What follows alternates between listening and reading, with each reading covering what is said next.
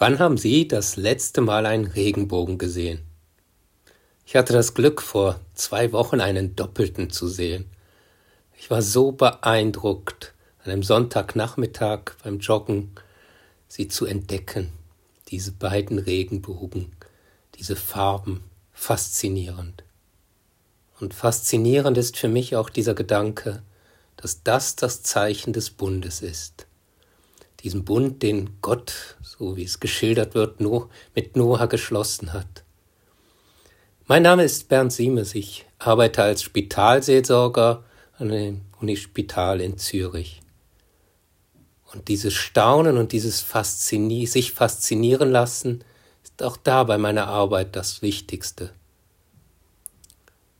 Weil das Leben kann so wunderbar sein und auch schrecklich aber dass wir nie dieses Staunen und diese Faszination über das Leben verlieren, trotz allem, auch wenn es schwierig ist, wenn Fluten des Lebens alles wegspülen, unser Leben nur noch dunkel scheint und hoffnungslos oder wir nicht selber mehr weiter wissen, dass wir da trotz allem vertrauen können,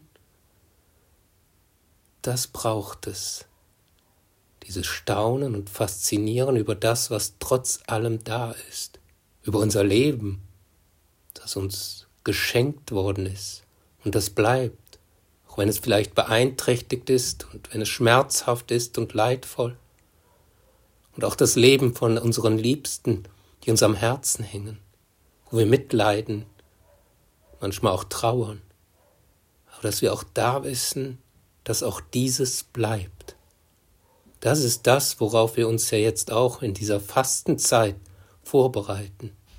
Es ist keine Zeit des Verzichtens, sondern eine Zeit des Bewusstwerdens, dass das Leben mehr ist, worüber wir immer wieder staunen und uns faszinieren lassen können, wo wir dankbar für sein können, trotz aller Schwierigkeiten, aller Kriege und allem Schlimmen, was in der Welt gerade geschieht, dieser Bund bleibt.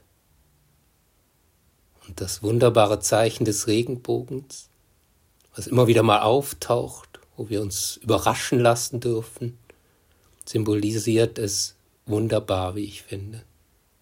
Denn so ist es ja auch mit Gott. Er ist immer da, darauf vertrauen wir, doch ja, vergessen wir es manchmal oder merken es nicht so. Und da plötzlich eine Begegnung, ein Ereignis, wo wir merken, er ist wunderbar da, voller Faszination und stärkt uns und zeigt uns, wie wir dankbar sein dürfen. Und das ist es an Ostern worauf wir jetzt uns vorbereiten, was unser Leben so bereichert, dass das Leben mehr ist, die Liebe stärker ist als alles andere, worüber wir auch immer wieder staunen dürfen, dass uns dies auch jetzt Kraft gibt, an jedem Tag, so wie es Jesus uns zugesagt hat, das Jetzt erleben, den Kairos und staunen können über das, was ist. Und nicht eng, uns ängstigen lassen von dem, was vielleicht kommt, aber wir ja doch nicht wissen und auch nicht ändern können. So freuen wir uns über das, was ist, sind dankbar dafür, das, was wir sein dürfen, was uns geschenkt ist, und staunen immer wieder über das, was plötzlich da ist.